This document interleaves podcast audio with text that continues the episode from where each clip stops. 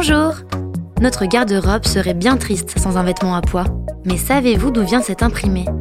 Aujourd'hui, Viviane nous raconte la petite histoire du motif à pois.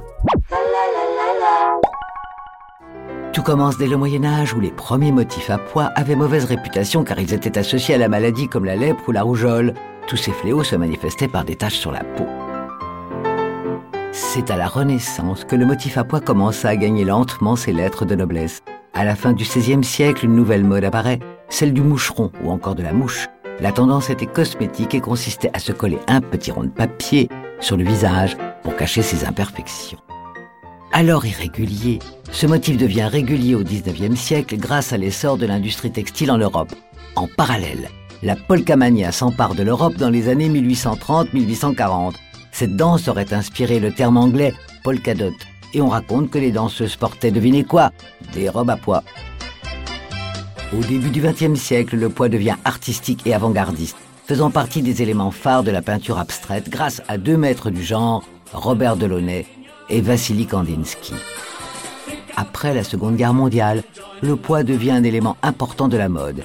Shirley Williams, actrice et pin-up des années 40 dans un maillot de bain à poids, a très fortement contribué à ce succès, tout comme Marilyn Monroe. Les années 50 et 60 ne font que populariser le motif à pois. La consécration a lieu en été 60 avec Brian Island et sa chanson Itsy Bitsy Teeny Winnie Bikini, que l'on peut traduire par le tout petit mini Rikiki Bikini à pois jaune. Dans les années 80, oubliez la polka. Si désormais on doit associer les pois à une danse, ce sera bien sûr au flamenco.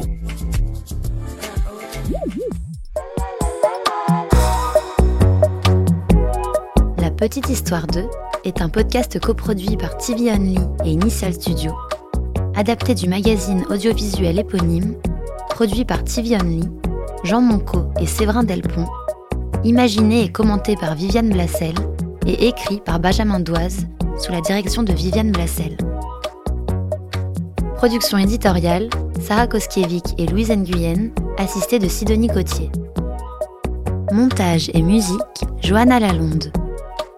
Avec les voix de Viviane Blassel et Louise Nguyen.